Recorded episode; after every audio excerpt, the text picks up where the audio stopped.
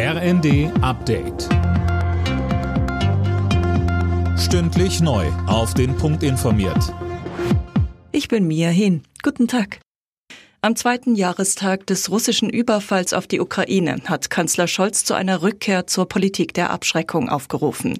Zusammen mit unseren Verbündeten müssen wir so stark sein, dass niemand es wagt, uns anzugreifen, sagte Scholz in einer Videobotschaft. Ohne Sicherheit ist alles andere nichts. Ohne Sicherheit keine Freiheit, keine Demokratie und keine Menschenrechte. Und deshalb ist es richtig, was wir nach der Zeitenwende vor zwei Jahren entschieden haben. Wir verteidigen unsere Sicherheit mit Entschlossenheit und mit Augenmaß. Das ist der richtige Weg. Und diesen Weg gehen wir gemeinsam.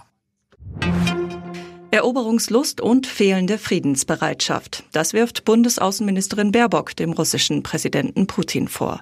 Er will keine Verhandlungen, er will keinen Frieden, er will Eroberungen, das sagt er selbst, schreibt sie in der Bild. Daniel Bornberg. Baerbock forderte Putin eindringlich dazu auf, den Krieg zu beenden. Lassen Sie die ukrainischen Kinder frei, ziehen Sie Ihre Truppen zurück, dann wäre morgen Frieden und die ganze Welt könnte endlich wieder aufatmen, schrieb sie in der Bild. Zugleich wies die Außenministerin Kritik an Waffenlieferungen für die Ukraine zurück.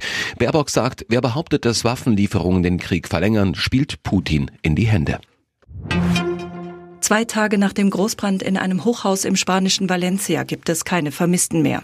Insgesamt sind zehn Bewohner in den Flammen ums Leben gekommen. Die hatten sich rasend schnell ausgebreitet.